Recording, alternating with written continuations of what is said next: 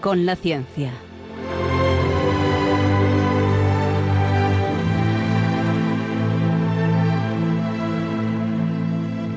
Dirigido por Javier Ángel Ramírez.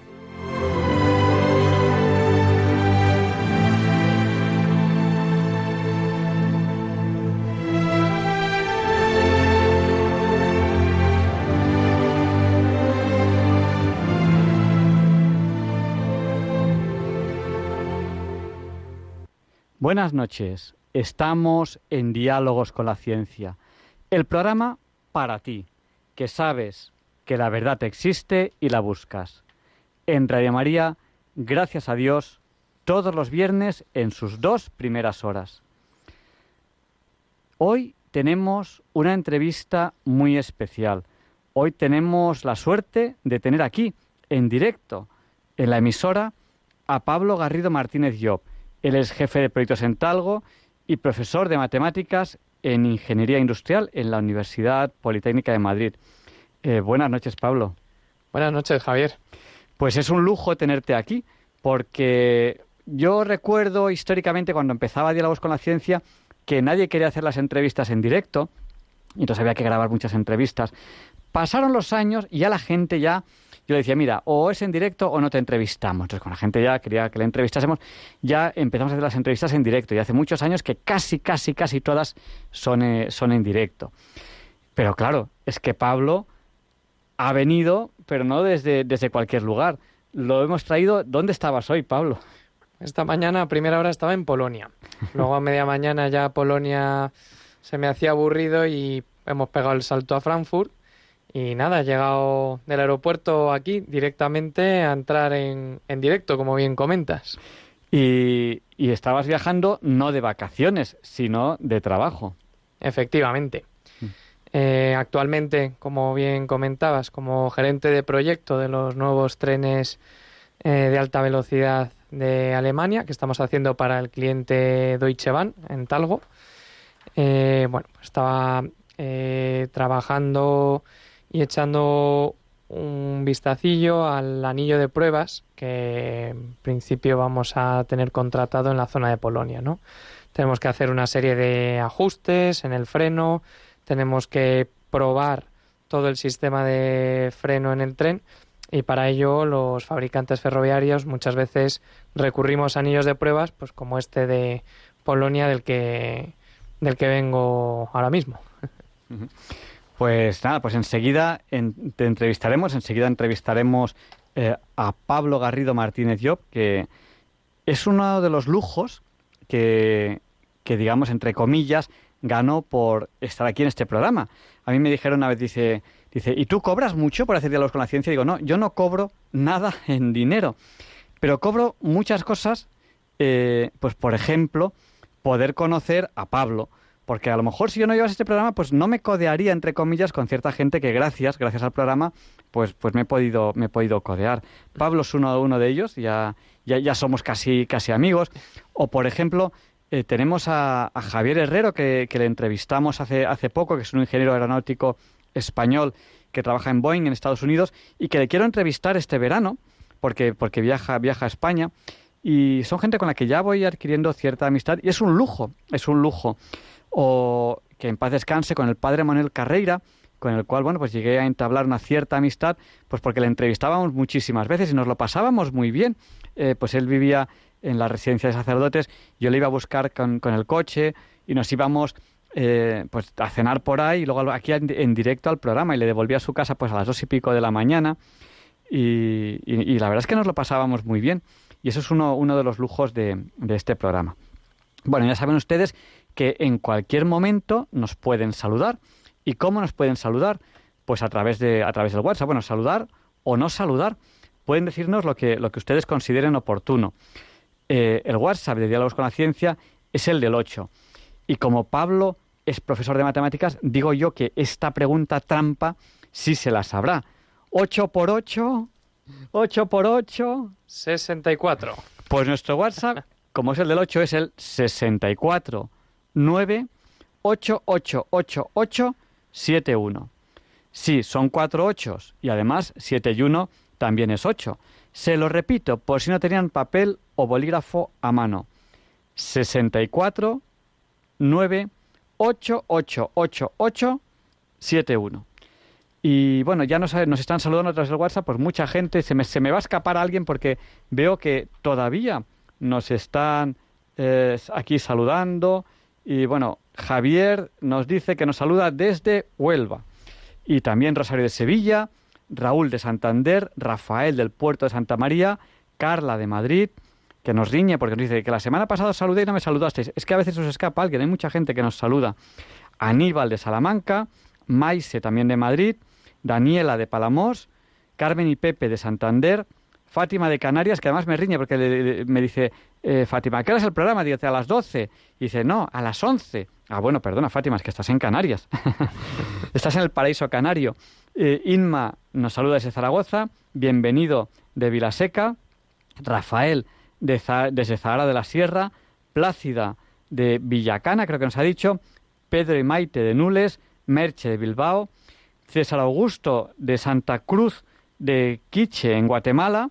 Tenemos muchos oyentes por, por, el resto del mundo que nos están saludando. Ahora veremos cómo nos, cómo nos están saludando, cómo nos están escuchando.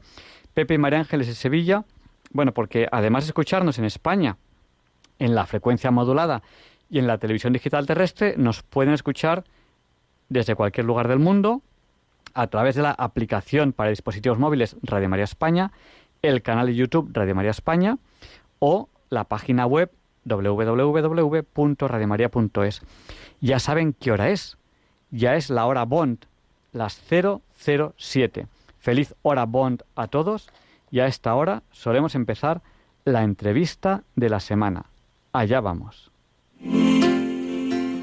Uy, me he confundido de sintonía, cosas del directo. Pero esto lo solucionamos ya. Ahora sí.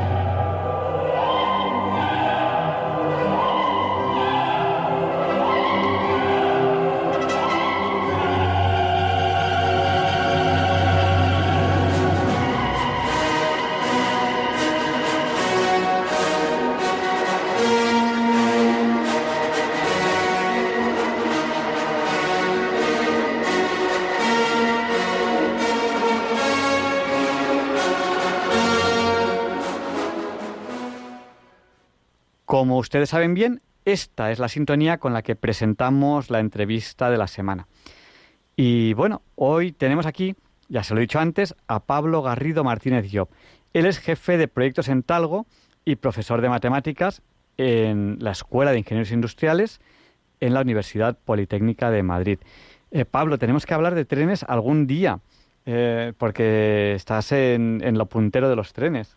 Bueno, yo de trenes hablo generalmente todos los días, eso es cierto, pero para todos nuestros oyentes podemos quedar ahora a la vuelta de verano, si te parece, y podemos analizar cuáles son las nuevas tendencias o qué nos depara el futuro de aquí al 2030 en términos de movilidad, del transporte ferroviario y cómo van a evolucionar los trenes ¿no? en los próximos años. Porque eh, antes, de, antes de esta entrevista como has venido aquí físicamente a la radio, pues nos hemos tomado algo en el bar de abajo y comentábamos que tenemos que hacer un programa sobre ciberseguridad y podríamos hacerlo como si te parece bien la semana que viene. A mí me parece bien. De hecho, pues es un tema súper importante, ¿no? Porque al final eh, cada vez entregamos y regalamos más datos a Internet a través de nuestros teléfonos móviles, nuestros ordenadores. Empiezan a aparecer nuevas tecnologías. Se escucha hablar de criptomonedas, de blockchain, de un montón de tecnologías que van apareciendo. Y la pregunta es, ¿y cómo nos estamos protegiendo frente a todo, todo esto que surge, frente a, las, a los peligros de tener que estar entregando constantemente información a Internet? Pues la respuesta la podremos encontrar si quedamos ya mismo la semana que viene. Pues la semana que viene hablaremos de ciberseguridad. Pero hoy queríamos tener una charla un poco más distendida, eh, porque eh, tú eres profesor de matemáticas. A mí no se me dan mal las matemáticas. Yo en plan de broma siempre digo soy cinturón negro en física. Y bueno, las mates no se me dan mal. Seré cinturón verde o marrón por ahí. Pero bueno, no estoy, al nivel de, eh, de un profesor de matemáticas universitario. Pero me gustan, me gustan mucho. De hecho, em, me gustaba por el, por el reto que, significaba resolver ciertos problemas o, llegar simplemente a entender cómo algunos autores habían eh, resuelto ciertos, ciertos problemas. Pero mm, hablando, mm, veíamos que quizás eh, no es así como se está planteando la docencia en matemáticas. ¿Cómo trataríamos el tema que, de hoy? ¿Cómo le podíamos titular a la entrevista de hoy? ¿Docencia en matemáticas? ¿Cómo, cómo lo titularíamos? Docencia en matemáticas o la enseñanza matemática, ¿no?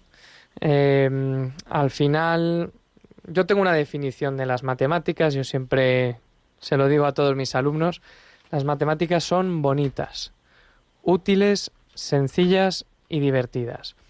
Son bonitas porque esconden una belleza intrínseca, porque eres capaz de admirar y estar contento y sentirte orgulloso cuando entiendes un problema, cuando un razonamiento eh, sigue a otro y puedes llegar a una conclusión lógica.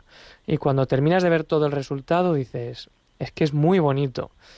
Son útiles porque fijaos todos los avances científicos que ha habido en los últimos años, siglos, y todo gracias a las matemáticas. Eh, desde ir a la luna, hacer trenes de alta velocidad, por poner un ejemplo así aleatorio, ¿no? Eh, son sencillas, porque esto lo podemos comentar ahora dentro de un rato. Las matemáticas no son difíciles, no son algo para unos pocos muy listos, no, no. Son sencillas. Y por último son divertidas, porque por lo menos los que los que trabajamos en el ámbito de las matemáticas nos lo pasamos muy bien. Y son bonitas, útiles, sencillas y divertidas. Esa es la definición de las matemáticas.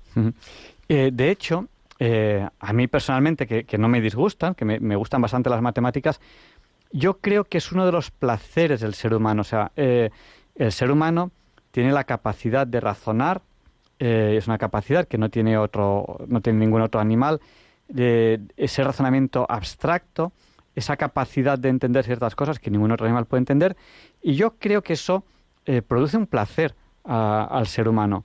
Pero no siempre se consigue. Eh, pues por lo que sea, en algo estamos fallando cuando transmitimos las matemáticas a, los niños, ¿no? que, son que son la siguiente generación, cuando de una generación a otra se transmiten las matemáticas, no siempre se consigue este placer por entender ese razonamiento abstracto. ¿Qué está fallando? Estoy totalmente de acuerdo contigo. De hecho, otra segunda definición que me gusta a mí mucho de las matemáticas es, para mí son la lógica llevada hasta sus últimas consecuencias. Eso es lo que expresan las matemáticas. Entonces, cuando tú tienes una serie de principios, partimos de unos principios básicos que consideramos que son verdad, ¿vale? Se denominan axiomas en matemáticas. Cuando tú de forma lógica eh, interaccionas con esos principios, los vas conjugando, vas trabajando con ellos y llegas a otra conclusión lógica, efectivamente sientes placer, porque al final es, el, es la consecuencia de saber razonar, de, como bien apuntas, de diferenciarte de los animales que no tienen esa capacidad de razonar y nosotros razonamos, llegamos a unas conclusiones y esas conclusiones hacen que nos sintamos bien. ¿Qué está fallando? Para mí está fallando ese proceso. Desde que nosotros entregamos las herramientas básicas, ya sea a los niños pequeños, a los alumnos de secundaria, a los alumnos de, de la universidad, hasta que se llega a ese razonamiento básico. Creo que estamos con mucho cálculo y poco razonamiento. Y eso es lo que está fallando hoy en día. En la sociedad en primer lugar, pero las matemáticas en segundo lugar. No podemos estar trabajando una y otra vez las mismas operaciones y aprender por, por repetición. No puede ser que un alumno porque ha repetido 20 veces un problema, sepa hacerlo. sino que debería valer una sola vez habiendo razonado y habiendo entendido lo que hay detrás. Entonces, lo que estamos fallando es en hacer entender a los alumnos qué hay detrás de los teoremas, principios, operaciones, etcétera, que enseñamos en matemáticas para resolver un problema. Y ese es el fallo principal. Esto se, eh, en un ejemplo que, yo he vivido eh, y que yo mm, resumiría de, de, esta manera. A mí me gustan las matemáticas, pero claro, yo llegaba a, las clases de matemáticas en la universidad, que tienen, ya tienen un cierto nivel. Las matemáticas que nosotros estudiábamos en, la carrera de ingeniería, que entonces eran seis años la carrera de ingeniería, que yo eh, perdón por la expresión, me tragué entre comillas una ingeniería de seis años y a continuación una arquitectura de seis años. Eh, que, no es poco. Y, cuando yo acabé la arquitectura ya pasaron a ser cinco. Yo, podía, haber, podía haberme esperado un poco, ¿no? Que justo pillé el cambio de plan, pero a mí me tocó todavía con seis años. Entonces, en aquella época, eh, pues las matemáticas en ingeniería eran fuertes. Entonces, yo recuerdo que a mí no me disgustaban y que, sin embargo, yo al principio, y yo he tenido buenos profesores de matemáticas, yo no me puedo quejar de profesores de matemáticas, Estefanía, Ferragut, eh, bueno, mm, muchos profesores muy buenos eh, en, matemáticas, eh, que además yo presumo, y Ferragut se acordaba, porque fue profesor en segundo, en sexto nos encontramos en la Escuela de Minas de París, y se acordaba de que yo había sacado un 10 en un examen suyo y creo que era el único 10 que había puesto en su vida. pero, pero, pero, luego lo contaré, es porque tenía que recuperar, eran tres parciales, en el primero saqué un 0 en el segundo un 5, entonces tenía que sacar un 10 obligatoriamente y me pegué una panzada impresionante y saqué un 10 en el tercero. Y el 0, el 0, mm, yo tengo una letra horrible, ya la voy mejorando porque, porque me esfuerzo mucho. Pero el 0 es porque eh, yo fui a la revisión de examen, yo todo indignado. ¿Cómo voy a sacar yo un 0? Yo, yo un 0. Y coge Ferragut y me dice, no, no es que haya sacado un 0, es que no entiendo absolutamente nada tu letra. Me dice, por favor, dime qué hay aquí. Yo todo indignado, cojo el papel, lo miro y digo, eh, eh, es que yo tampoco la entiendo. y me quedé con mi cero. Y bueno, pues yo lo que, lo que estaba contando es que em, yo no tenía malos profesores, pero empezaron a hacer un ejercicio y de repente decían algo como, y aplicamos este teorema. Y decía, bueno, ¿y por qué a veces se aplica este, a veces el otro? Y no entendía el por qué hacemos este cambio de variable. Y ojo, qué imaginación. ¿Qué, ha hecho? Ha probado 20 cambios de variable hasta que uno le ha funcionado. Y mucho tiempo después de repetir ejercicios y tal, yo me daba cuenta, pero, por mi cuenta, por mi cuenta, no, es que este ejercicio tiene una geometría circular. Ah, pues un cambio de variable a coordenadas polares. Claro, mm. pero, pero es que eso no te lo decían. Sí, totalmente de acuerdo. de hecho, aquí hay dos factores. El primero de todos es que los profesores tenemos que ser capaces de ponernos en la piel de los alumnos, es decir, de la audiencia a la que nos dirigimos. Eso es fundamental porque al final nosotros tenemos un conocimiento, los alumnos vienen con otro conocimiento y hay una brecha muy grande y nosotros tenemos que ser capaces de que alcancen el nivel alto, pero acompañándoles desde el nivel desde el que vienen. Y no podemos dar por sentado todo lo que nosotros sí damos por sentado, porque si no ahí la audiencia se pierde.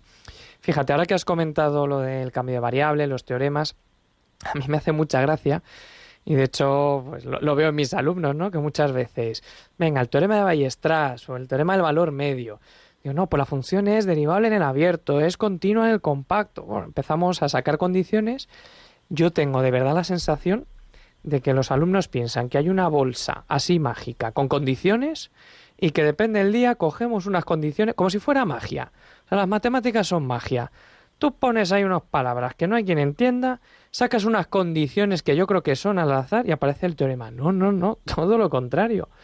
¿Interviene la derivada en el teorema? Pues tendrá que ser la función derivable. Para ser derivable en un punto tiene que ser continua, pues exigiré que sea continua. Es decir, es justo el ejercicio contrario. Yo no me sé nada de memoria y mis alumnos me lo dicen, jamás vienes con un papel, nunca vienes con nada escrito. Y dices, ¿qué te lo sabes todo? No, no me lo sé todo. Siento decepcionaros, queridos alumnos, no me lo sé todo. Pero sé deducirlo y sé pensar qué es lo que necesito para poner esas condiciones. Pues eso es parte de lo que nos falla, entender qué hay detrás de lo que estamos explicando. Enseguida abriremos el micrófono a los oyentes que, a lo mejor quieren comentarnos algo, que este es un tema, desde mi punto de vista, eh, muy interesante. O sea que enseguida, enseguida podrán ustedes llamar, les daremos eh, el número de teléfono. Mientras tanto, pues muchas personas nos están escribiendo al WhatsApp, que nuestro WhatsApp es el del 8, 8864 al 64 9 888871. Sí, son cuatro ochos y además 71 también es 8. Se lo repito, por si no tenían papel o bolígrafo a mano. 64 9 71. Nos han saludado al WhatsApp, además de las personas que hemos saludado al principio del programa, Antonio de Tenerife, Pepe Luis y Carmen de Madrid, Modesto de Castilleja de la Cuesta, Antonio de Tenerife y José de Alboraya. Y bueno, antes de abrir el micrófono a los oyentes, Pablo, que estamos aquí hablando con Pablo Garrido Martínez Job, él es jefe de proyectos en Talgo y profesor de matemáticas en la Escuela de Ingenieros Industriales en la Universidad Politécnica de Madrid. Pablo, eh, los oyentes que nos llamen, ¿de qué nos pueden hablar? ¿De sus experiencias aprendiendo matemáticas? De, sus opiniones? ¿De qué nos pueden hablar? Nos pueden hablar de qué opinan de las matemáticas. ¿Cómo han vivido ellos las matemáticas? Porque yo no paro de escuchar mucha gente que dice, es que a mí se me dan fatal. A mí las matemáticas se me dan fatal. Error. No se te puede dar algo mal que es bonito, útil, sencillo y divertido. Te lo habrán explicado mal. Te lo habrán enfocado mal no habrás llegado a entenderlo ni se habrán hecho los esfuerzos en la enseñanza para que veas esa belleza. Pero no podemos decir que no nos gustan las matemáticas o que se me dan muy mal. Ese es el error. Ahí considero que está el error, ¿no? Y amar las matemáticas tienen que ver también con otras facetas, no solo con las matemáticas, sino como bien sabes, Javier, con la música, que ya en su día grabamos un programa de matemáticas y música. Eso es algo que también podemos comentar, ¿no? La relación que tienen las matemáticas con nuestra vida cotidiana, con la música, con cualquier otra área de la ciencia, que en el fondo las matemáticas lo que hacen es soportar esa base para apoyar el resto de las ciencias. Sin las matemáticas, el resto de las ciencias pues no dicen mucho. Por eso para mí, y esto también da para otro programa, hay una frase que dice que Dios es matemático. Realmente las matemáticas es una ciencia perfecta, es una ciencia de base bella en sí misma y luego el resto de ciencias pues se apoyan en las matemáticas para poder desarrollarse. Podemos hablar de alguna anécdota que hayáis tenido, que todos hemos tenido anécdotas en clase o con nuestros amigos, hijos, familiares. Al fin y al cabo, podemos abrir el micrófono para que los oyentes pregunten lo que lo que deseen, ¿no? Relacionado con las matemáticas. Bueno, pues si quieren participar ahora en directo en Diálogos con la Ciencia en este programa, eh, tienen que llamarnos. Cojan papel, cojan bolígrafo. ¿A qué número? Al 91 005 94 19. Se lo repito por si no tienen papel o bolígrafo a mano. 91 005 94 19. Aprovechen que no siempre tenemos la suerte de tener aquí en el estudio a, una persona eh, como Pablo, que tiene el conocimiento que tiene Pablo y luego pues además una persona eh, simpática, agradable y con la que nos lo estamos pasando muy bien eh, hablando aquí en la radio. Estoy poniendo colorado, ¿eh? bueno, para mí es un para mí es un lujo y de verdad este este es mi pago por hacer diálogos con la ciencia, pues poder poder cuadrarme con gente y pues a lo, mejor no nos hubiésemos conocido si, si no fuese por, por diálogos con, con, la ciencia. Efectivamente, yo puedo decir lo mismo. ¿eh? bueno, eh, pues estamos hablando de, de, matemáticas. Un problema que tenemos que yo creo que está muy relacionado eh, con, con, con la dificultad que hay para transmitir el conocimiento matemático con la metodología que estamos aplicando aquí en España, que es la falta de profesores.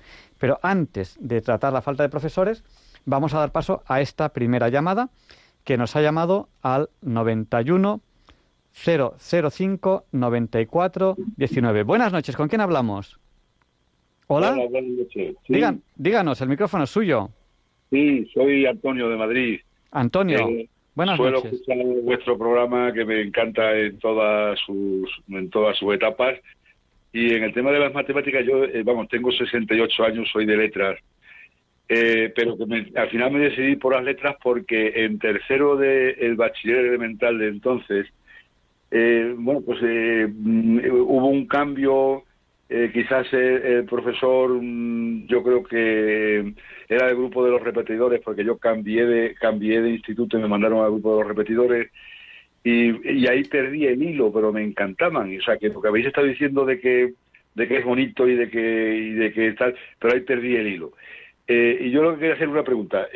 ¿Hay alguna manera para una persona como yo de recuperar ese hilo, yo me quedé un poco más de la raíz cúbica. ¿eh? Bueno, y las ecuaciones, las ecuaciones también la de, poder estudiar las matemáticas con, con detalle y entretenimiento de alguna forma.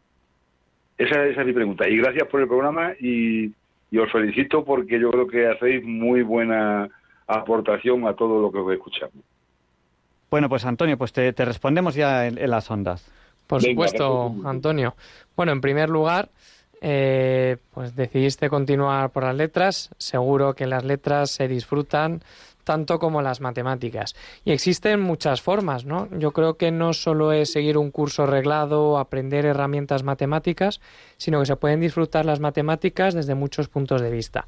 Por supuesto, pues existirán numerosos cursos en internet más fáciles, más complicados, de todo tipo, ¿no?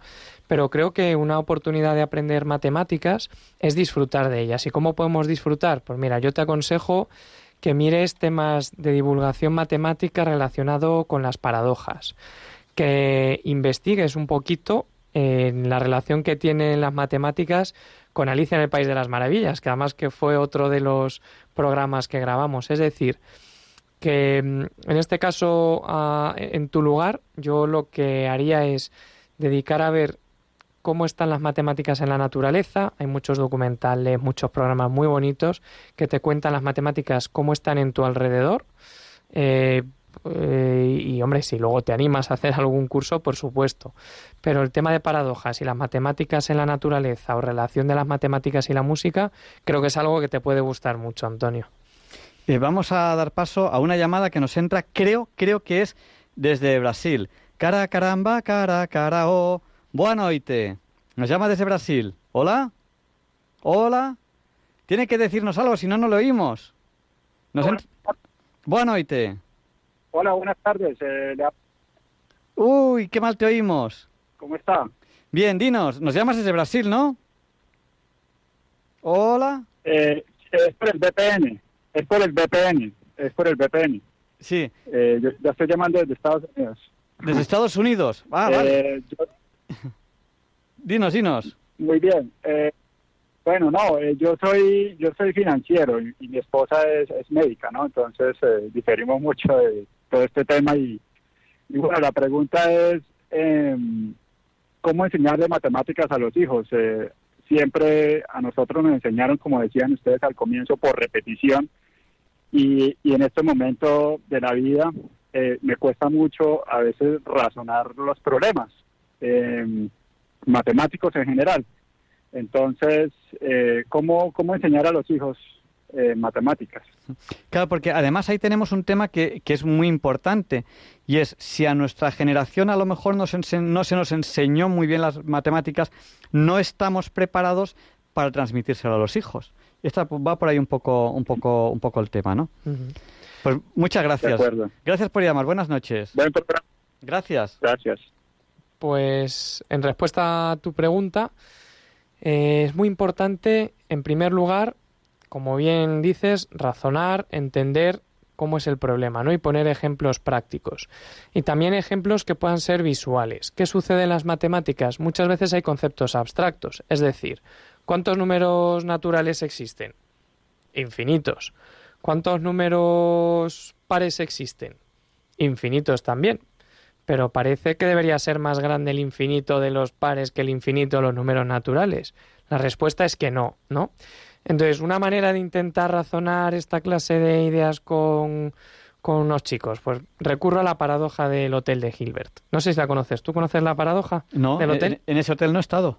No has estado, yo tampoco. He pedido habitación, pero siempre está lleno. Bueno, pues se trata de un hotel con infinitas habitaciones, ¿vale? Entonces es un hotel que tiene esas infinitas habitaciones y, las infinitas habitaciones están ocupadas. Entonces llega un matemático al hotel y quiere una habitación. Y entonces le dice a la persona de recepción, buenas noches, me gustaría tener una habitación en el hotel de Gilbert esta noche. Y dice, mire, es que están las infinitas habitaciones ocupadas. ¿Y qué es lo que hace el matemático? dicen, bueno, pues coja usted, por favor, el megáfono, eh, la megafonía, y le va a decir a todos que se trasladen a la habitación N más 1. Entonces, trasladándose todos a la habitación N más 1, la primera se queda libre y ya puede el matemático alojarse. Pero la sorpresa de la persona de recepción es cuando llega un autobús con infinitas personas que quieren alojarse en el hotel de Gilbert. Dice, bueno, ¿y ahora qué hacemos? Si están las infinitas habitaciones del hotel de Gilbert ocupadas. Bueno, pues evidentemente un matemático da la solución. Oiga, le dice a la persona de recepción, coja usted la megafonía y que todo el mundo se traslade a la habitación 2n, a la resultante de multiplicar el número de su habitación por 2. De tal manera que quedarán ocupadas todas las habitaciones pares y quedan desocupadas las impares para meter a estas infinitas personas que llegan. Y luego ya para rematar la paradoja, y no voy a dar la solución del todo, vienen infinitos autobuses con infinitas personas a ocupar el hotel de Gilbert. Y no daré la solución, pero sí recomendaré que se lo preguntéis a vuestro primo. Bueno, pues, pues ahí, ahí nos queda nos queda ese, ese reto. Eh, vamos enseguida a dar paso a Antonia, que nos llama desde Córdoba, que nos ha llamado al 91 005 9419. Pero una pregunta, estamos en el, siglo XXI, ya no estamos en el siglo XVIII XVII, eh, ahora tenemos Internet. Nos ha llamado antes eh, Antonio desde, Madrid y nos preguntaba, dice, bueno, yo ya, me parece que decía que tenía 68 años y que le gustaría, oye, pues reintroducirse en el mundo de las matemáticas. A lo mejor a través de Internet algún canal bueno, de, oye, pues mira, aquí demuestran, las, enseñan matemáticas desde un punto de vista divertido? ¿Puede ser? Pues la verdad es que no he investigado del todo canales. pues eh, ejercicio propuesto. Ejercicio propuesto para, mí, efectivamente. Para final de verano. Pero he de decir que yo soy un poco rarito para que me guste bien un canal de cómo se explican las matemáticas.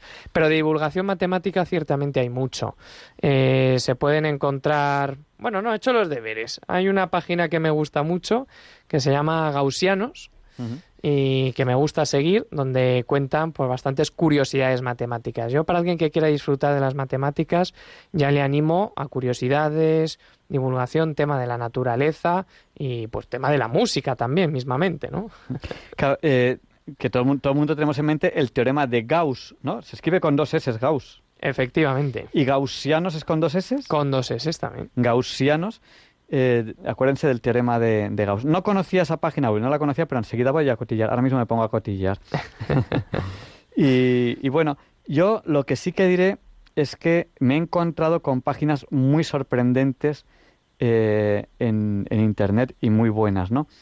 Hace muchos años, hace muchos años, yo siempre digo en plan de broma que soy cinturón negro en física, hace muchos años eh, Google sacó una cosa que ellos llamaban algo así como la universidad de Google o alguna cosa así. Y, yo, todo chulito, digo a, digo, a ver si son tan buenos como dicen. Y digo, voy a poner a alguien que me explique el concepto de rotacional. Oye, pues estaba muy bien explicado. Y yo, voy a presumir ahora, la son, eh, son casi tan buenos como yo. Porque yo explicaba en clase los rotacionales y conseguía que los alumnos entendiesen lo que es la divergencia, el rotación y todo eso, que cuesta mucho entenderlo.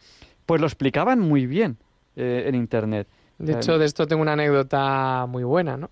En química, en, típicamente en la universidad lo que nos enseñan es eh, la ley de conservación, ¿no? Al final lo que entra más lo que se genera es igual a lo que sale más lo que se consume. Claro.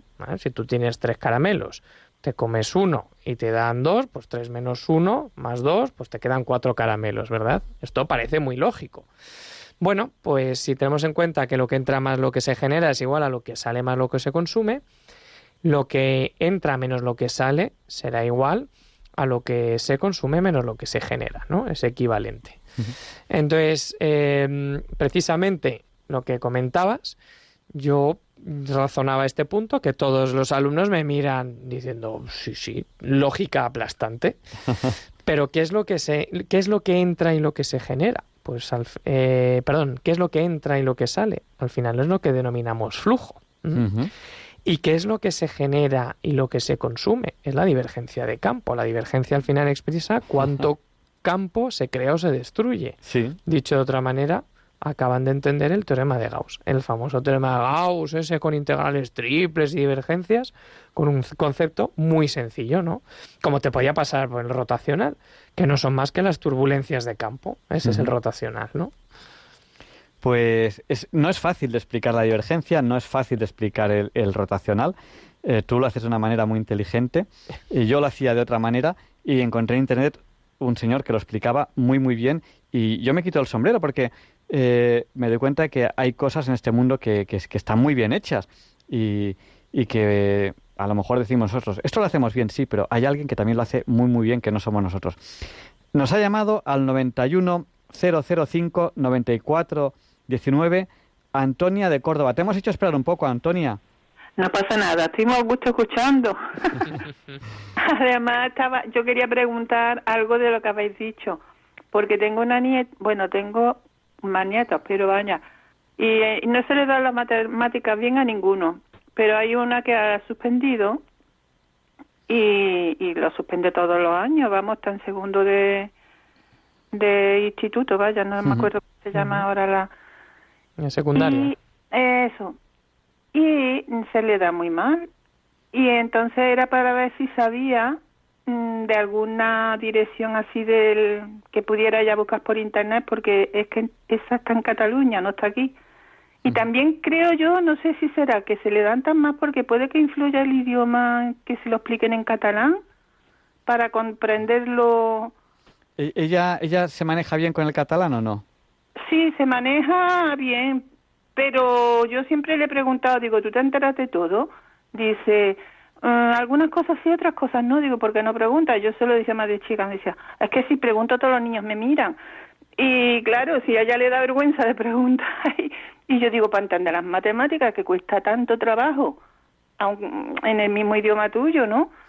Digo, ¿no será eso también un, inconveniente?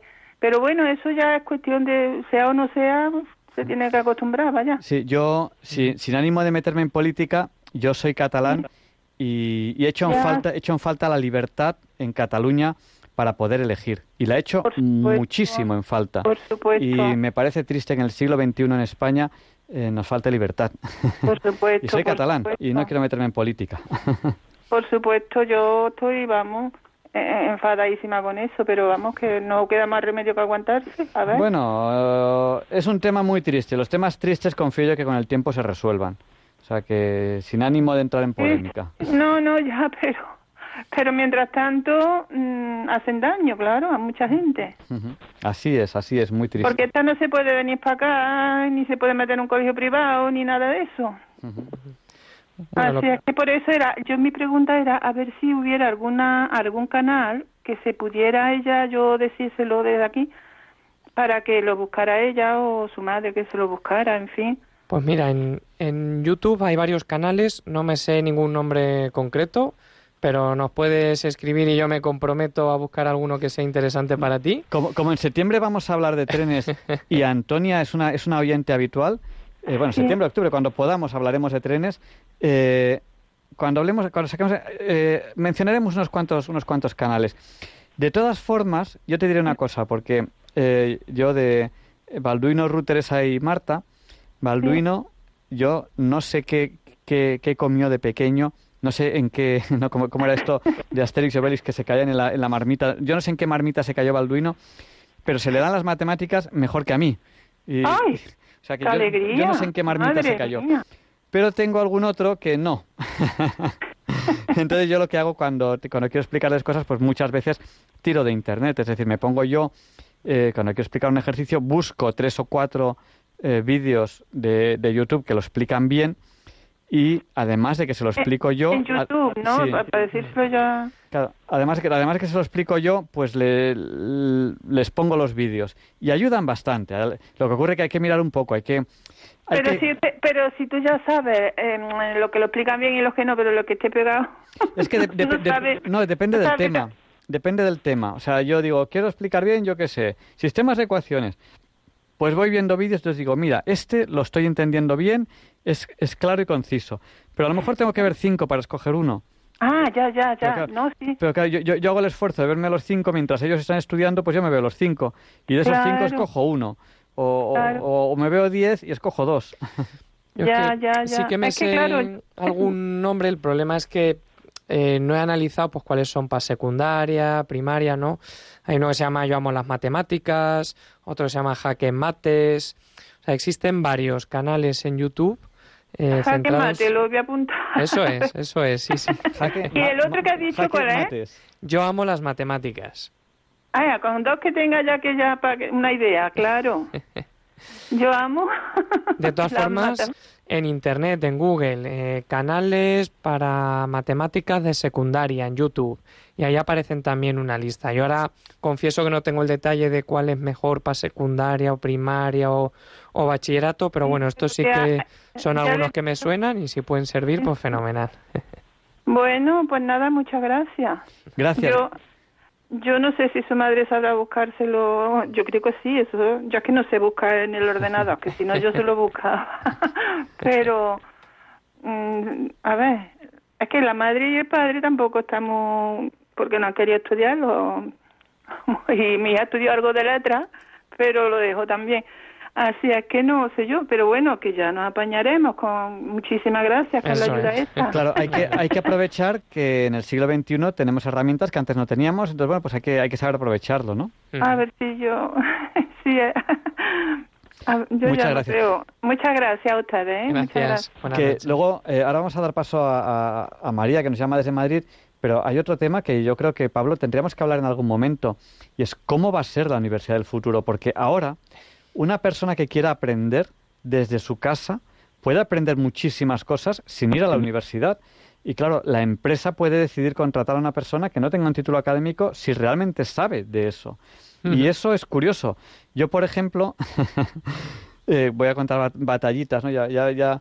y, eh, cuando, cuando se empezó a hacer las páginas web Joomla, yo, un alumno que se llamaba Jorge Martínez, no, no sé si me estás escuchando, si me estás escuchando Jorge, un abrazo muy fuerte, me dijo, profesor, tal, me enseñó lo que era Joomla, que era un, un- bueno, un CMS, un, un gestor de contenidos para hacer páginas web.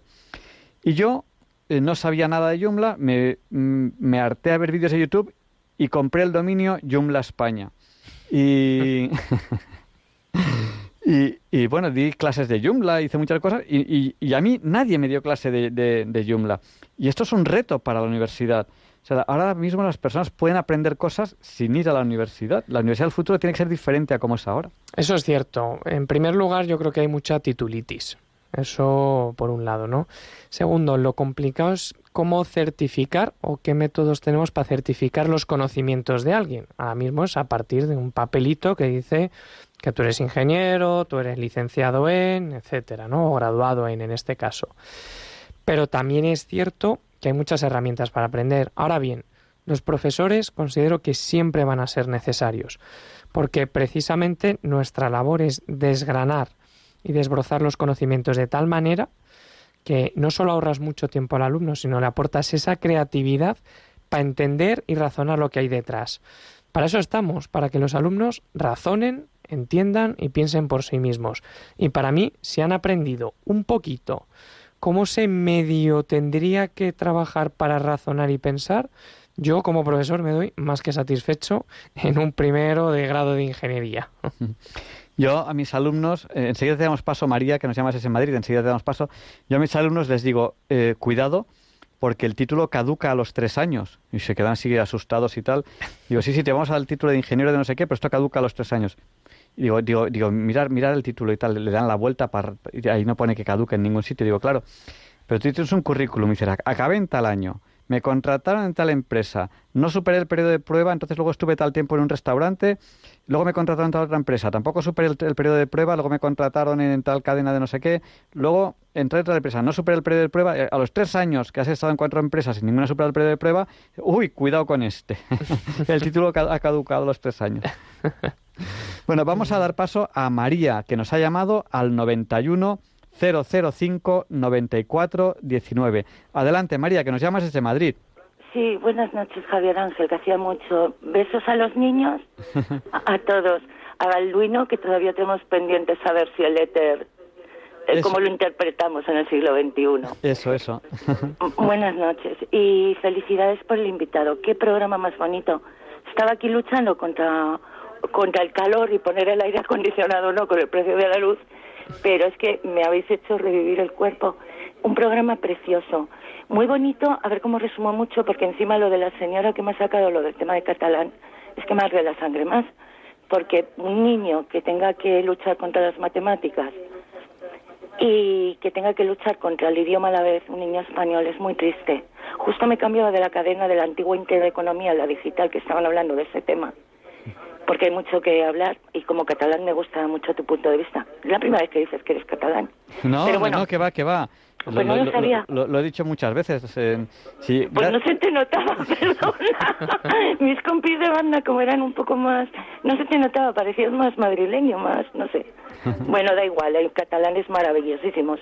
Y de hecho, esta cadena, vosotros no podéis hacer publicidad, pero yo sí. La antigua Intereconomía está en la TDT digital, que ahora se llama el Toro TV. Y sacan mucho este tema, se estaba hablando de ello. Precisamente un invitado ha dicho que esta noche estaba fastidiado de que de que el gobierno ha dejado a los niños de Cataluña que quieren hablar español abandonados. Y precisamente hay denuncias y hay cositas. O sea que la señora eh, que cuente con mi cariño porque pobrecita cómo está luchando y no tenía que estar luchando en eso. Me comprendes pero bueno Sí, que me enrollo no, y me voy yo, por el yo, otro lado. yo conozco casos que dan mucha pena. Yo tengo, tengo una, una amiga, eh, se llama Laura, que ella quería estudiar eh, lo que es el equivalente a INEF. Bueno, INEF, ella quería estudiar. INEF. Por lo que sea, no tuvo nota para estudiar en Gerona, pero sí tenía nota para entrar en Madrid. No se atrevió, no se atrevió, porque en toda su vida no había hablado prácticamente nada de español. sí lo sé sí sí sí los y- sí, y a, y a- perdóname. y a mí, y a mí se, se me rompió el alma porque era mi amiga y era absolutamente incapaz de venir aquí a estudiar porque para ella era como, como, como irse a estudiar eh, a Inglaterra. O sea, Pues, eh, mi no, se, no se veía capaz de ir a clase en español. Y, se me partía el alma. Otro, otro ejemplo, eh, un- una amiga que tengo muy jovencita que se ha trasladado desde Sudamérica a Cataluña. Pues aparte de que no le han convenido depende de qué cursos, les retrasaban unos cursos porque no sabía hablar catalán y entonces pues bueno, pues tenía que empezar Correcto. y yo, pero, pero pobre chica, Sí. o sea, pero, pero, pero ¿qué le estáis haciendo?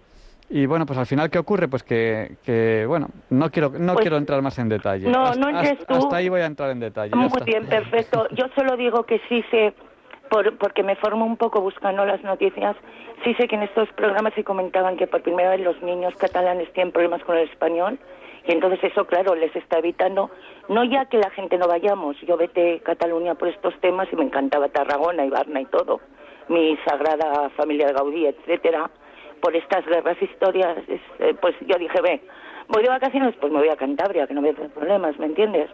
Y lo que pasa es que tenía que ir tachando ya País Vasco, Cataluña, Galicia cuando hablaban el gallego, digo, me dejan sin país. Y me parece es una pena. Y el más catalanista de todos soy yo, que quiero el bien para Cataluña. A mí la gente me dice, no, es que- segura. no, no, yo soy el más catalanista, yo soy el que quiere el bien para. Cataluña y para, y para todos los catalanes. Pero aquí nos estamos confundiendo Es mucho. una pena, porque Pero los no- catalanes tenéis unos valores y una inteligencia y una Bueno. formación. Sí, sí, hombre, que los catalanes, yo he trabajado con compañeros catalanes y tengo amigos y siempre lo digo, que además tienen una formación en las familias muy buenas. Engancha con esto de la educación y con tu invitado. Porque te quería decir que vaya invitado, chapo que has llevado. Pablo, ¿dónde estabas tú en el 84, por favor? Que yo en la ingeniería me la pasaba. Llegué con muchas expectativas. Por cierto, me identifico contigo, ¿eh? Que, joder, no, no te explicaban. Llegábamos con amor, con cosas, con muchas expectativas y resulta que de pronto te encontrabas, por mucha nota que llevaras, que eso que te habías imaginado, que no, que no te iban a explicar, sino que se correspondía a lo que tú dices. Ah, pues esto de ser polares, había una academia a quien se la pudiera pagar, que había que ir a las 7 de la mañana, que el que si ibas ahí, pues el cálculo integral de primero lo aprobabas, porque te iba detectando los test, te enseñaban a hacer test, que era lo que entonces... O sea, no fue muy, muy decepcionante. Me decía mi marido hacía años, que joder, no vas a tirar ya los apuntes de la escuela, esto sobra, y los libros, digo, una leche. Ahora es, perdón el lenguaje, cuando realmente eh, los uso, los disfruto, si tuviera más tiempo sería mejor y cuando lo entendería, cuando veo la falta que me hace, porque si tú quieres comprender, por ejemplo, yo qué sé, ahora hablamos mucho del cambio del eje de la Tierra, que si hay, que si no hay, el cambio de las coordenadas de las cartas marinas, tal. Pues oye, los libros de física está estupendamente, pero claro, o sea, lo que te quiero decir es que a estas alturas me siento una analfabeta matemática y sí, pero creo que lo que la labor que está haciendo ese profesor es de amor a la enseñanza y de amor a las personas, porque las universidades, igual que los colegios, jugamos más que con notas, igual que y los políticos se tenían que dar cuenta, jugamos con las vidas de las personas. Totalmente. Yo te agradezco los comentarios. De hecho, bueno, yo soy profesor asociado, es decir, yo me dedico con mis trenes en Talgo y esto es puramente vocacional. Oh, y a mí muchas veces me dicen, pues es que a los profesores asociados casi os cuesta dinero dar clase, ¿no? Y es cierto monetariamente hablando, pero eh, la recompensa que yo gano es infinitamente mayor con la relación que hago con los alumnos y solo ver cómo me llegan en septiembre y cómo les dejo en diciembre y solo ver la cara de cuando realmente les haces entender algo, para mí es que eso no tiene precio y para mí es lo fundamental. María, vamos a dar paso a la siguiente llamada. Sí, sí, gracias. Oye, más de este programa, por favor, una parte dos. Y luego te, te traes también al, al, de los trenes, que explica todo muy bien. No, el, el, de los trenes es este, tú dices al... sí, sí, ese. No, no, yo hablaba de mi amigo ahora, ah. que ha dicho lo de los trenes, que por cierto, claro, es muy bueno porque tiene la formación profesional y además está la empresa privada, con lo cual aporta. Tenemos que hablar más, Pablo. Tú para director de escuela. Vamos, eh, da tu mail al final del programa y organiza algún programa de, del, del del CERN, el que está en Suiza, que ahora van a ser más aceleradores, más rápidos, realmente hasta qué punto son seguros, lo que sabemos, lo que no. seguros en principio son, son seguros, lo único que eh, son eh, muy caros, muy caros, muy caros y de momento tampoco se están obteniendo tantos resultados como se esperaba que se iban a obtener, que, yo sepa. Pero podemos comentarlo en un programa. podemos, podemos comentarlo. Venga, buena noche, papi, bien, beso a los niños y Pablo vuelve más veces, porfa. Gracias, que Dios te pague lo que estás haciendo. buenas, noches. Buenas noches, María. Buenas noches, adiós. Y, y nos llama también desde Madrid Isabel. Buenas noches, Isabel. Buenas noches. No sabía si eran directo o no. Sí, sí, sí. ya veo ya. Bueno, pues yo quería, a ver, voy a ser muy breve, simplemente decir, de esto que habéis hablado del catalán, yo no lo he oído, pero vamos, por lo que le he escuchado a los oyentes que han llamado, pues ya me supongo lo que es, porque ya sé lo que pasa allí.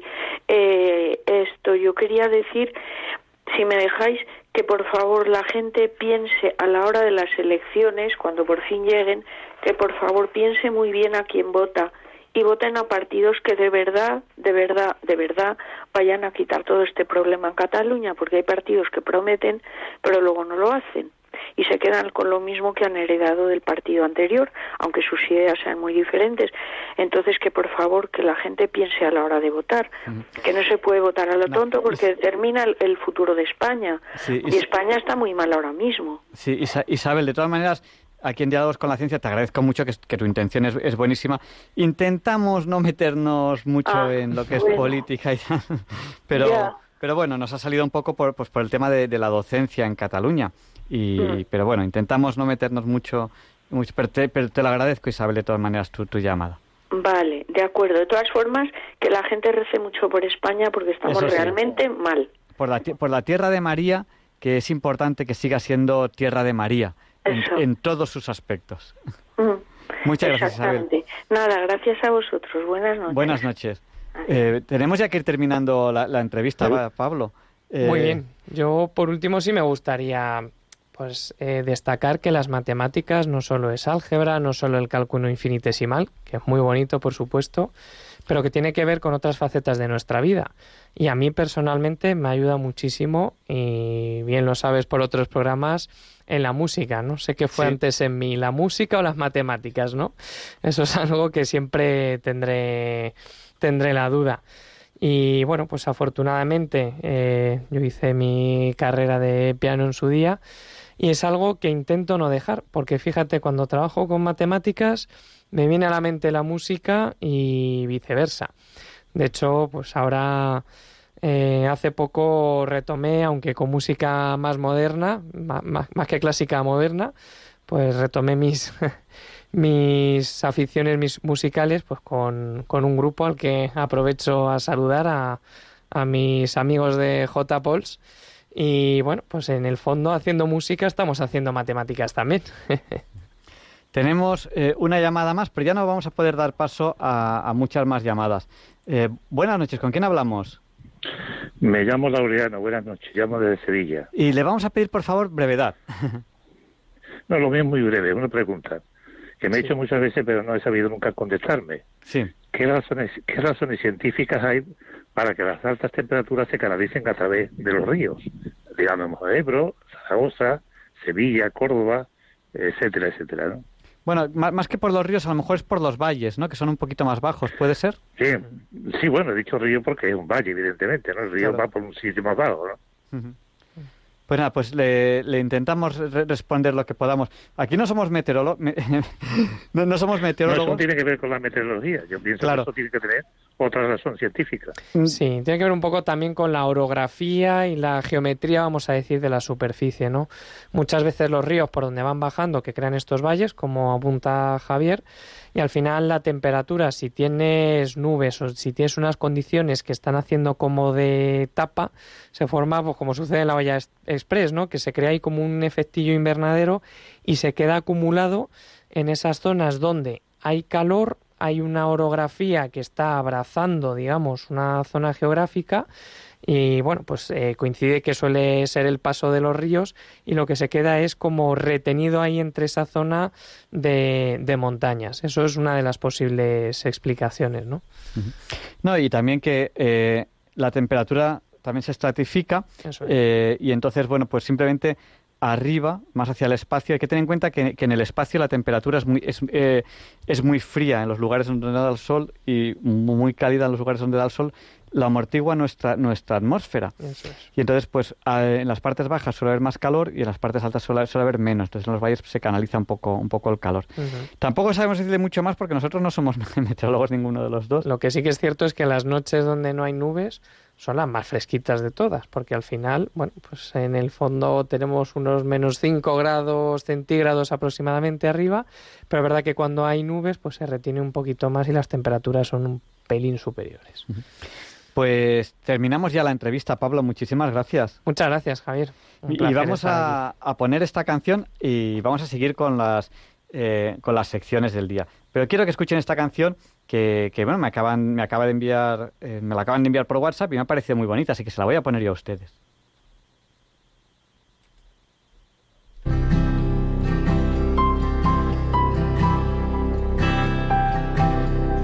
There she goes front of me, take my life, set me free again. We'll make a memory out of it. Holy rose at my back. Don't look on, take me back again. We'll make a memory out of it. Finally fall apart and we break each other's hearts. If we wanna live young, love, we better start today. It's gotta get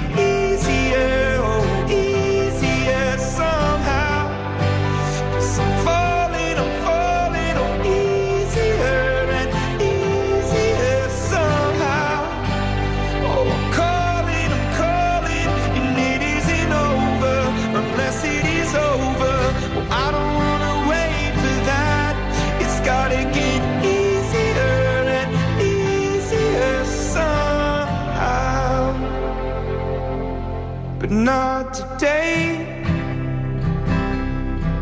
Not today. There she goes in front of me.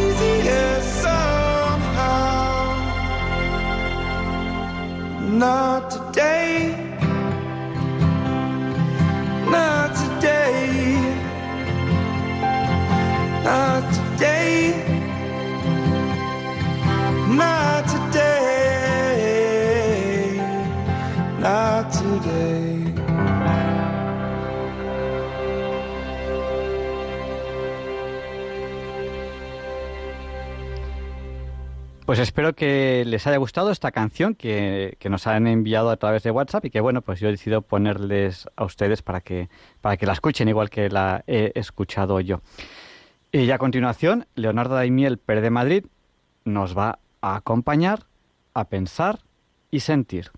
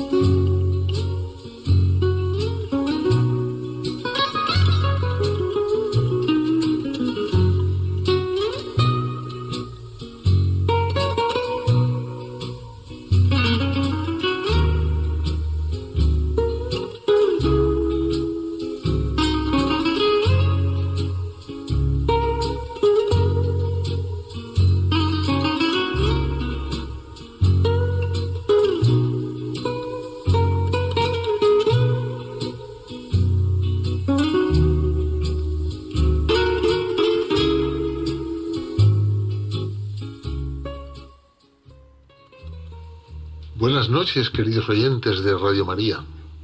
Soy Leonardo Daimiel y celebro estar de nuevo con ustedes. La Real Academia de la Historia es una institución, como indica en sus estatutos, encargada del estudio de la historia de España antigua y moderna, política, civil, eclesiástica, militar, de las ciencias, letras y artes, o sea, de los diversos ramos de la vida, civilización y cultura de los pueblos españoles. Y uno de sus miembros correspondientes es Íñigo Moreno de Arteaga, marqués de la Serna, doctor en historia, escritor y cazador. O quizá habría que decirlo en orden de prioridad inverso. Desde muy joven empezó a coleccionar libros de caza y la suya es hoy probablemente la mejor biblioteca española especializada en el arte cinegético. Los temas principales de sus libros y artículos son, naturalmente, la caza y la historia. Hoy les voy a leer en Pensar y Sentir un breve texto que a sus 88 años de edad ha escrito recientemente Íñigo Moreno de Arteaga, en el que reflexiona muy lúcidamente acerca de la ética, la moral y el relativismo imperante en nuestros días. Lo ha titulado precisamente Ni ética ni moral. Y dice así. El diccionario de la Real Academia Española define a la ética como parte de la filosofía que trata del bien y del fundamento de sus valores proviene del griego etique, que significa costumbre. Moral, para dicho diccionario, es conforme con las normas que una persona tiene del bien y del mal. Su origen es el latino moralis, que también quiere decir costumbre. Aunque son términos equivalentes, no son idénticos. El segundo, moral, incluye una valoración de los actos y quizá ese matiz, donde subyace un mayor compromiso, ha influido para que se prefiera el primero, menos exigente. Sea en uno u otro idioma, en Europa se ha entendido siempre como la norma que rige la conducta humana, que precisamente por ser europea está penetrada de espíritu cristiano. Pero a partir de la reforma y de la contrarreforma, las costumbres de los europeos se apartan unas de otras de modo sustancial. Para los protestantes, sean luteranos o calvinistas, la ética se torna subjetiva, pues la aceptación del libre examen para interpretar las escrituras elevará esa pauta a toda actividad humana. Para los fieles a Roma, el criterio sigue siendo la autoridad pontificia y por tanto existirá una moral objetiva. aún existe otra diferenciación importante entre ambas culturas. Los seguidores del Papa tienen la consolación del sacramento de la penitencia. Es decir, hay perdón basado en la misericordia. Mientras los reformistas no la aceptan inevitablemente son más rígidas e intransigentes al no reconocer la debilidad humana. A lo largo de los siglos, estas circunstancias van a producir éticas diferentes. No voy a detenerme en glosar la moral católica en un país en el que el 70% de los habitantes se declaran obedientes a Roma. Entre las doctrinas protestantes destaca la irresponsabilidad personal, unas veces por determinismo y las más por defender la imperfección humana, los fallos en la conducta se atribuyen a que el hombre es imperfecto, eludiendo la responsabilidad de los actos propios. Es decir, son consecuencia de una naturaleza viciada. Nada más lejos de la realidad. La naturaleza humana no es imperfecta, sino que es limitada. Hay un ejemplo clásico que lo ilustra aunque se explique un sencillo silogismo a un caballo, éste no lo entiende. Pero no porque sea un animal imperfecto, sino porque su naturaleza está limitada y carece de entendimiento. La confusión entre limitación e imperfección no es algo inocuo. Sirve para librar de responsabilidad a los actos humanos. Como la ética o la moral son guías de las costumbres humanas, el relativismo, que se ha erigido en la religión de nuestro siglo, se niega a aceptar normas tan trascendentes y prefiere diluirlas con la llamada corrección política o social antes que reconocer que los comportamientos humanos responden siempre a una ideología. La consecuencia es que la moral o la ética carecen de soporte que las justifique. Y sin norma que regule a las personas, la sociedad queda inerme. No caben mecanismos para defenderse de la corrupción. El mundo se abre a los egoísmos públicos y privados y los ciudadanos se convierten en siervos, cuya misión es votar a los que les dominan y satisfacer sus impuestos. Y termina así este texto escrito por Íñigo Moreno de Arteaga.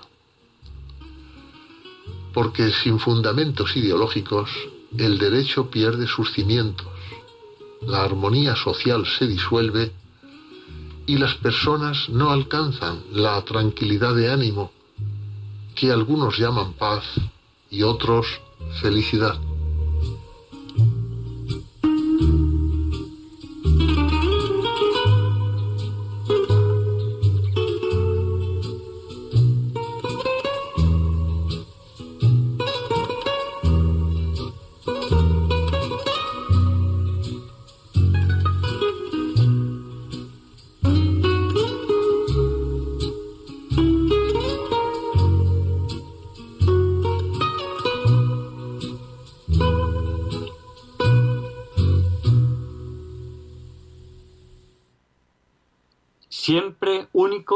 Leonardo Daimiel Pérez de Madrid con esta interesantísima sección Pensar y Sentir. ¿Qué viene ahora, Teresa? Ahora Luis Antequera presenta la sección de efemérides Hoy no es un día cualquiera. Pues adelante, Luis, explícanos por qué hoy no es un día cualquiera. It's a lovely day today, and whatever you've got to do, I'd be so happy to be doing it with you. But if you've got something that must be done, and it can only be done by one, there is nothing more to say. Except it's a lovely day for saying it's a lovely day.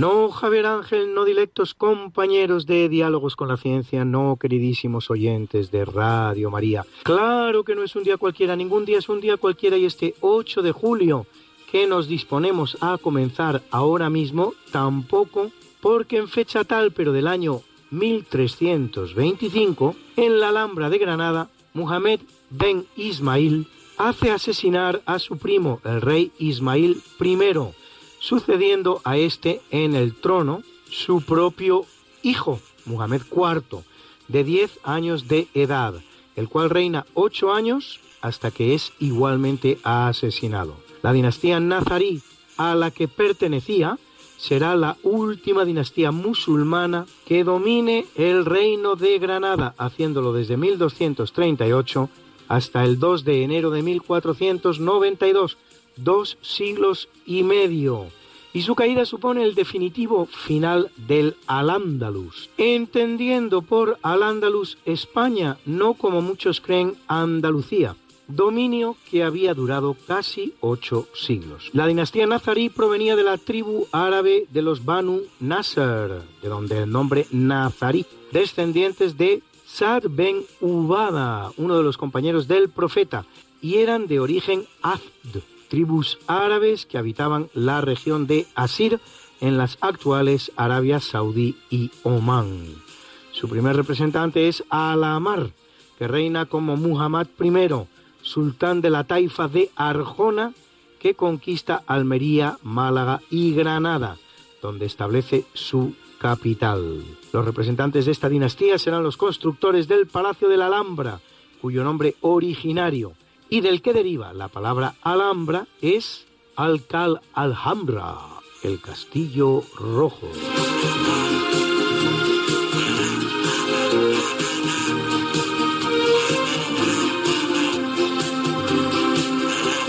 En 1497 zarpa de Lisboa la expedición formada de cuatro barcos y 150 hombres que manda el marino portugués Vasco da Gama, la cual por primera vez en la historia dobla el Cabo de Buena Esperanza en la punta sur de África y caboteando la costa oriental del continente africano arriba a la India uno más de los grandes descubrimientos en esa era de los grandes descubrimientos que realizan entre los siglos XV y XVI los marinos portugueses y españoles, entre unos y otros desvelan el contorno de más del 70% del planeta y cierran definitivamente sus rutas y sus perímetros, en una gesta sin parangón a la que los historiadores no dan la importancia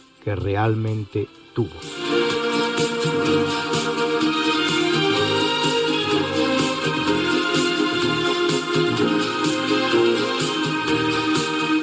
El capítulo siempre fecundo de la conquista, colonización y evangelización de América por los españoles, que va a permitir a los indígenas americanos el tránsito del neolítico al renacimiento.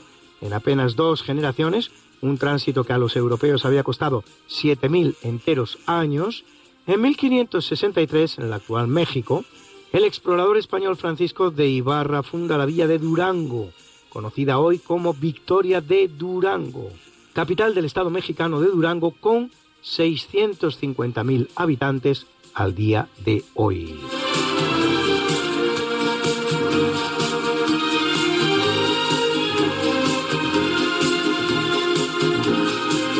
En el año 1853, en pleno periodo del shogunato Tokugawa japonés, desembarca en Tokio una escuadra estadounidense al mando del Comodoro Perry, quien al año siguiente logrará la firma forzosa de Japón en el Tratado de Kanagawa, que le obliga a abrir los puertos de Shimoda y Hakodate al comercio con los Estados Unidos y a la creación de la figura de un cónsul permanente.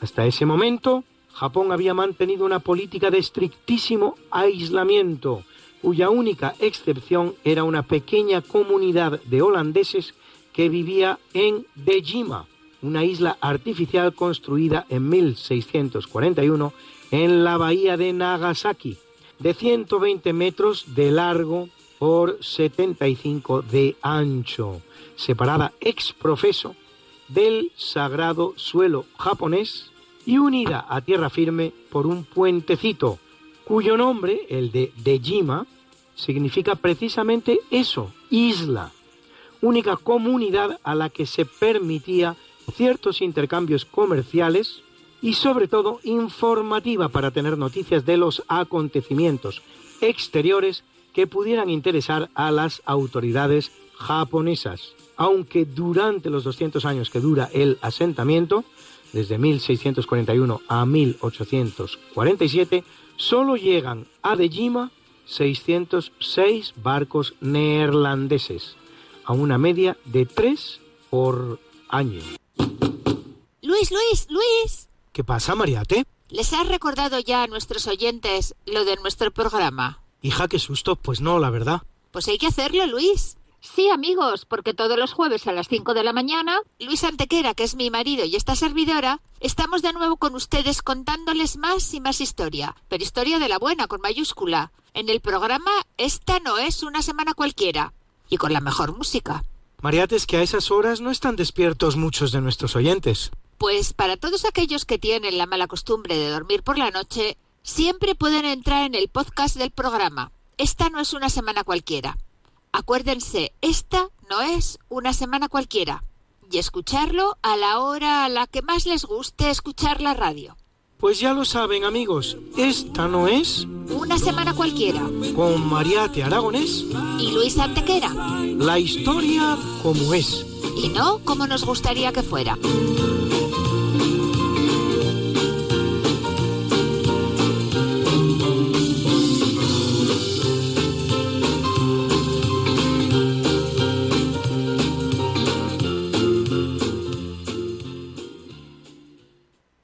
1944, en el marco de la Segunda Guerra Mundial, tropas norteamericanas toman la isla de Saipán, perteneciente al archipiélago de las Marianas, hasta ahora en poder japonés.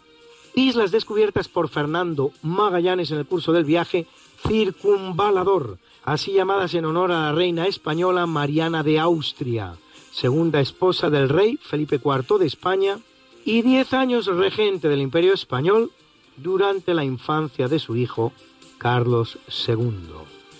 Un gran rey de España a pesar de su desafortunado aspecto y de la terrible leyenda negra que le persigue.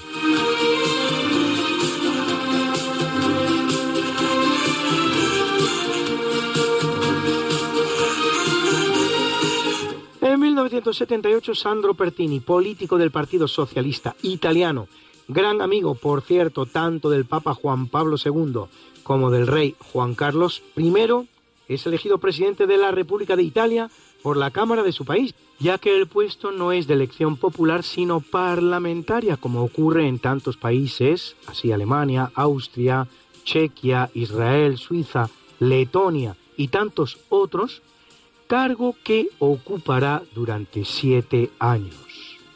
En su día, Sandro Pertini había formado parte destacada del Comité de Liberación Nacional que al final de la Segunda Guerra Mundial toma la decisión de fusilar a Benito Mussolini y a su amante Clara Petacci, en vez de entregarlos a las fuerzas aliadas, según dictaba el armisticio firmado en Malta por Dwight D. Eisenhower y el primer ministro italiano Pietro Badoglio el 29 de septiembre de 1943.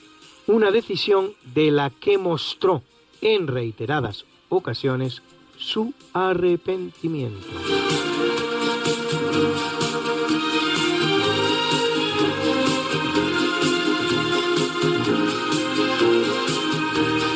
En 1994, en la Sierra de Atapuerca, en España, se descubren en el estrato TD6 del yacimiento denominado Gran Dolina fragmentos del Homo antecesor, los homínidos más antiguos de Europa, probable ancestro del Homo heidelbergensis y del Homo neanderthalensis, el cual vivió hace 800.000 años en el período calabriense en el Pleistoceno temprano.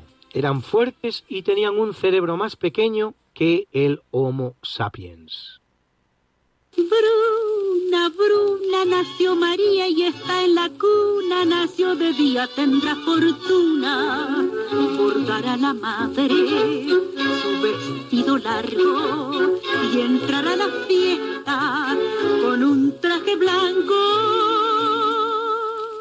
y será la reina cuando María cumpla 15 años, te llamaremos Negra María, Negra María que abriste los ojos en carnaval. En el capítulo del natalicio nace en el año 1545 Carlos de Austria, hijo de Felipe II de España con su primera esposa, María Manuela de Portugal y príncipe de Asturias, cuya mala salud, tanto física como sobre todo mental, obligarán a su padre a encerrarlo después de una conspiración contra su persona en alianza con el príncipe Egmont, rebelde flamenco, y cuya vida se convertirá en uno de los más manidos recursos de la leyenda negra de Felipe II y de España, como por ejemplo el drama teatral Don Carlos de Friedrich Schiller, la ópera Don Carlo de Giuseppe Verdi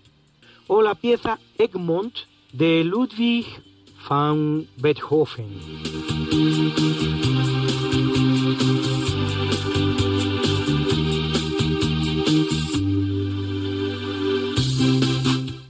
Al mundo en el año 1593 Artemisia Gentileschi, gran pintora italiana, hija del pintor Orazio Gentileschi, una de mis favoritas, por cierto, especializada en la representación del cuerpo femenino, para el que se utilizaba a sí misma como modelo.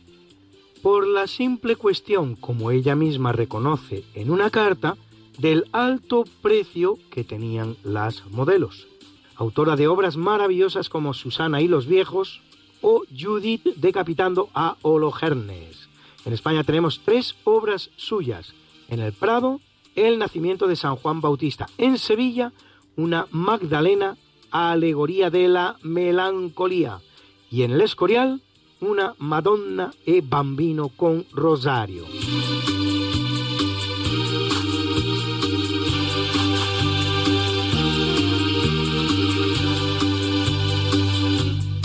En el año 1851 nace Arthur John Evans, arqueólogo británico que en la colina de Kefala descubre el magnífico palacio de Nosos, importante ciudad en la isla mediterránea de Creta, perteneciente a la civilización minoica y destruido por un terremoto en el siglo XVIII antes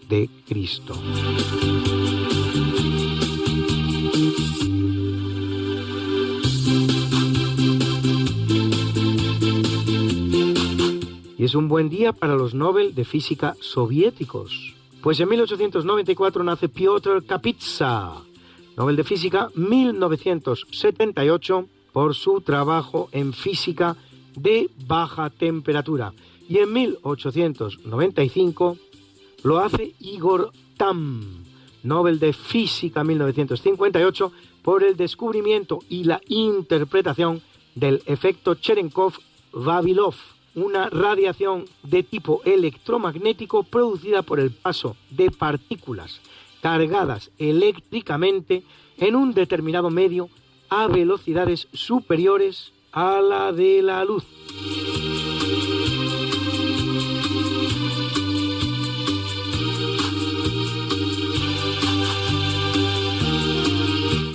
Hoy habría cumplido 100 años Mariano Medina, meteorólogo español, el primer hombre del tiempo de la televisión española, que nos hablaba de los cambios que se producían en el clima cada día, pero no del cambio climático.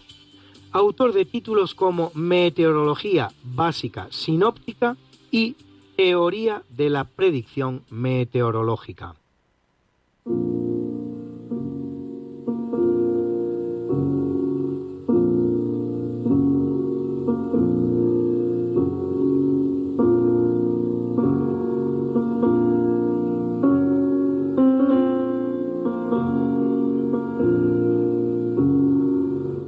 En el capítulo del obituario fallece en 1604 Pedro García Farfán, conocido después como Fray Agustín Farfán, fraile agustino y médico español que se traslada a Antequera, Puebla y México, en Nueva España, y autor del Tratado Breve de Anatomía y Cirugía, y de algunas enfermedades que más comúnmente suele haber en esta Nueva España, impresa en el año 1579, tratado en el cual recoge ya el tratamiento a base de vitamina C, vale decir, de cítricos, de la terrible enfermedad de la mar, el escorbuto, la misma que diezmara, por ejemplo, la expedición circunnavegadora, y como a ella a tantas otras.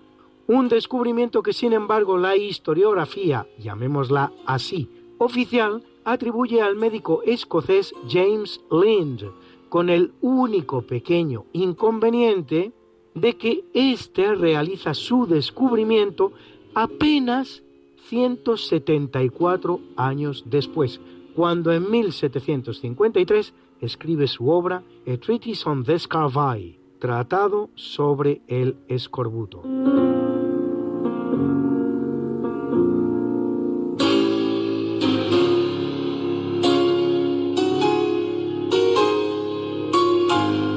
En 1623 pasa a mejor vida Alessandro Ludovisi, más conocido como Gregorio XV, vicentésimo trigésimo cuarto papa de la Iglesia Católica que lo es dos años y cuatro meses. De delicada salud, crea cardenal a su sobrino Ludovico para ayudarle en el gobierno de la Iglesia y pone a su hermano Horacio al frente del ejército papal. Mediante las bulas Eterni Patris y Decet Romanum Pontificem, regula la elección papal, prescribiendo tres únicos modos de llevarla a cabo el escrutinio, el compromiso y la cuasi inspiración.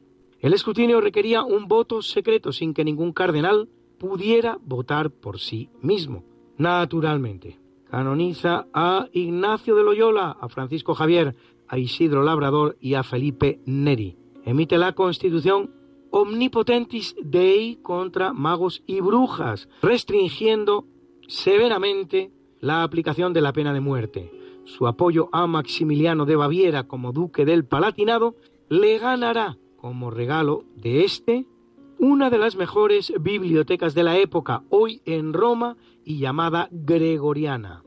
Promoverá el matrimonio del rey inglés Carlos I con la infanta española María de Austria de cara a restablecer el catolicismo en las islas británicas, pero este no llegará a producirse.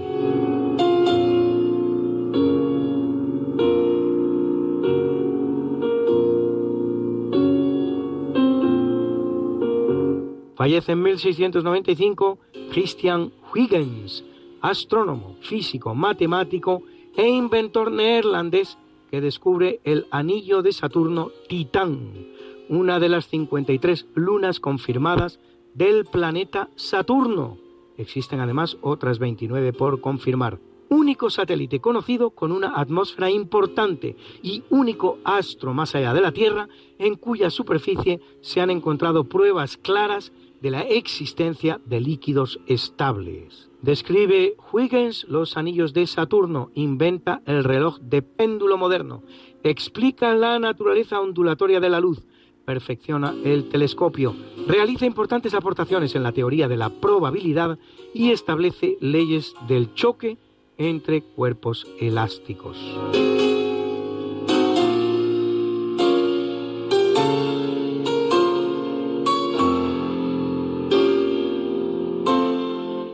Abandona el mundo en la más absoluta pobreza en 1726, Antonio Maria Bononcini, compositor italiano, hermano de Giovanni Battista Bononcini, con cuya obra se confunde la suya, autor de oratorios y de óperas, entre las cuales Camilla Regina di Bolsci, overo Il trionfo di Camilla, o también Astianate.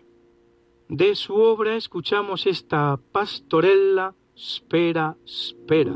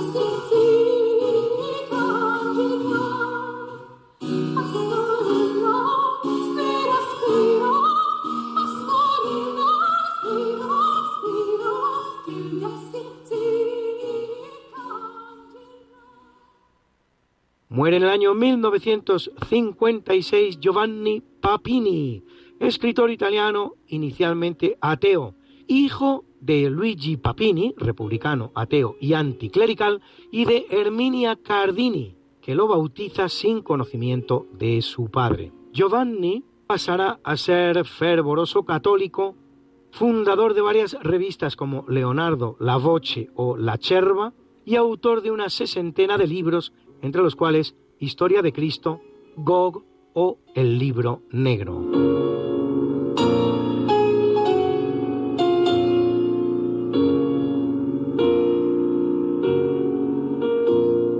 Muere en 1984 Claudio Sánchez Albornoz, historiador español, ministro del gobierno Alejandro Lerroux durante la Segunda República y presidente entre 1962 y 1971 del llamado Gobierno de la República en el exilio, financiado con el fabuloso tesoro robado de monasterios, museos y cajas fuertes, extraído de España y llevado a México en el barco Vita por los que fueran ministros del PSOE, Juan Negrín, el que además envía las 510 toneladas de oro del Banco de España a Moscú, e Indalecio Prieto.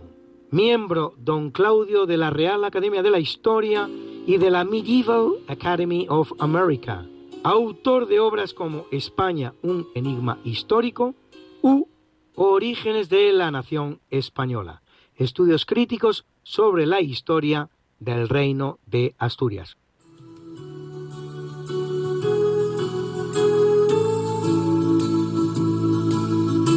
Y felicitamos hoy a Edgar Morin, filósofo y sociólogo francés, autor de una buena sesentena de obras, entre las cuales la primera, El año cero de Alemania, y la última, Lecciones de un siglo de vida, escrita el mismo año pasado, que cuanto menos demuestra que sigue en plena forma a la nada desdeñable edad de 101 años.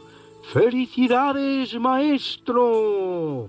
Y al actor estadounidense Kevin Bacon, a quien hemos visto en películas como Lover Boy, Chico Amante, o Tortolito, o Taking Chance, El regreso de un soldado, según se llamó en España, que cumple 64, y a la cantante norteamericana Joan Osborne, que cumple redondos 60 y lo celebra con ustedes y conmigo con este bellísimo One of Us, uno de nosotros.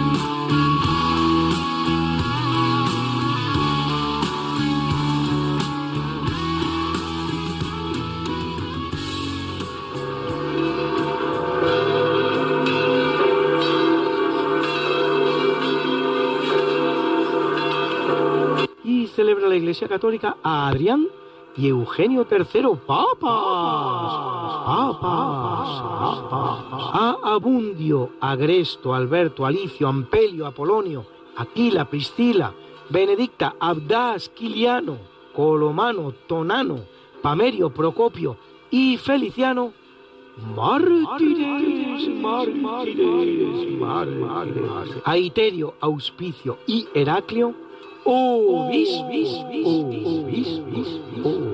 y a Disibodo e iluminado, monjes. got something that must be done, and it can only be done by one. There is nothing more to say, except it's a lovely day for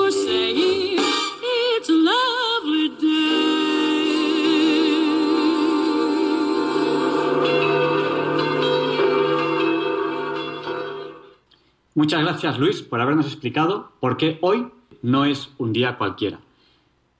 Y el profesor José Manuel Amaya va a presentar la sección de curiosidades científicas.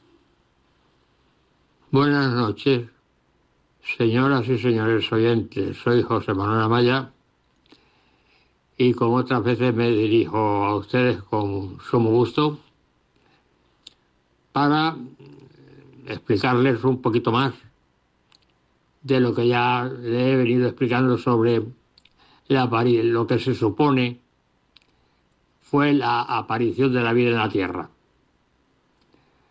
En la intervención mía de la semana pasada hablamos de que el, principio de la selección natural de Darwin era un caso particular de un principio mucho más general que se llama principio de la naturaleza de lo estable. Es decir, que la, naturaleza selecciona las cosas estables y se deshace de las inestables, es decir, que lo inestable se desvanece. Pues bien, consideremos la Tierra en aquellas fechas hace aproximadamente unos 4.500 millones de años, o quizá un poco más, con aquel mar primigenio, aquella atmósfera primigenia, aquellos elementos químicos simples o compuestos y aquellas tormentas primigenias que actuaban de forma energética.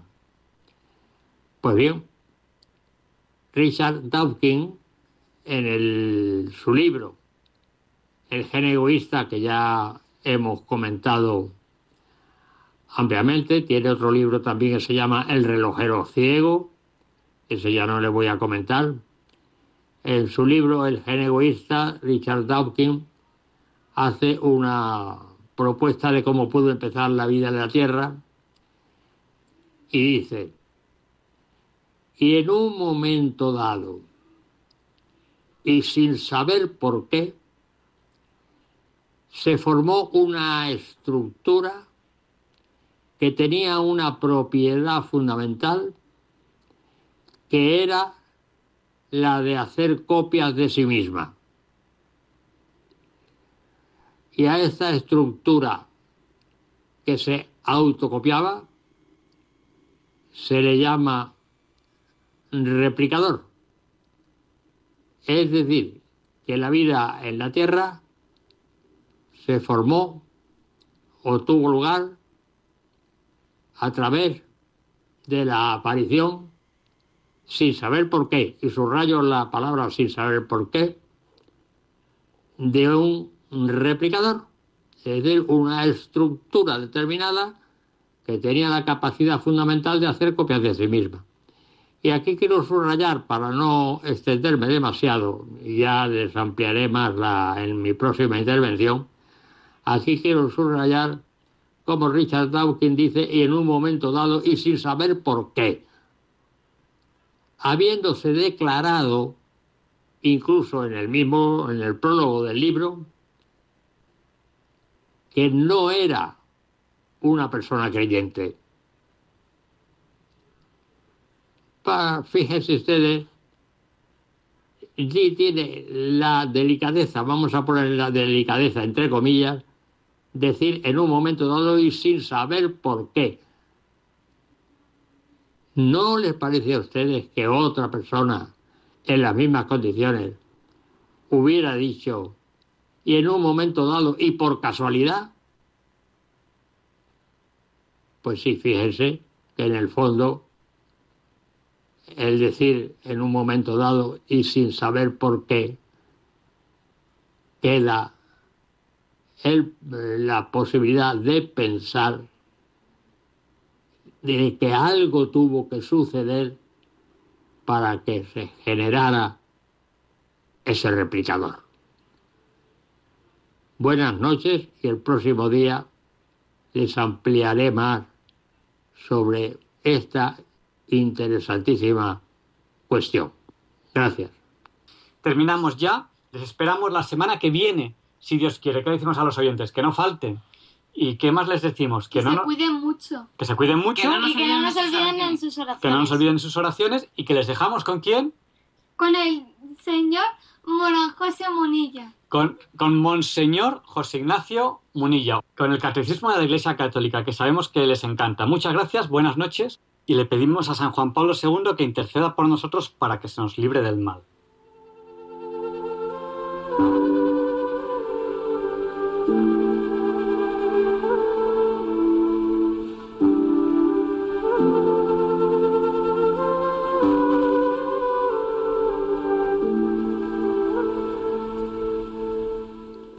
Y así concluye en Radio María el programa Diálogos con la Ciencia.